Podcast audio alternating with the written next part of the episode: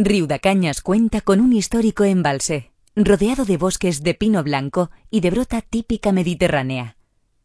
El pantano, muy integrado en el paisaje, es un espacio bucólico cerca de destinos tan atractivos como el castillo monasterio de San Miquel d'Escornalbou de final del siglo XII y situado sobre el cerro de Santa Bárbara.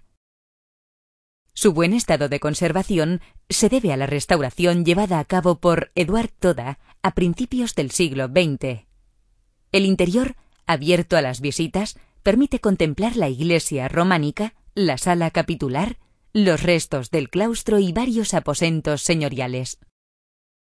El entorno ofrece itinerarios para hacer a pie como el paseo por el Camino dels Fraras. A pocos kilómetros, Vilanova d'Escornalbou destaca por la iglesia de San Juan, del siglo XVI, y por su compacto casco antiguo.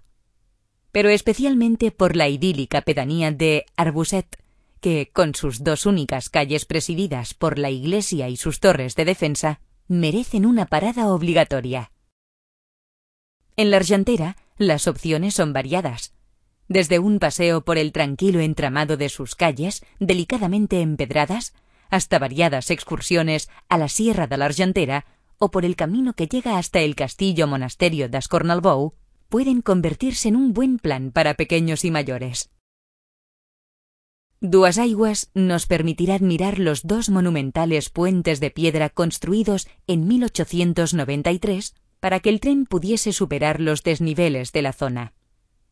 Uno de los puentes, el viaducto de los Masus, está declarado elemento del patrimonio industrial de Cataluña.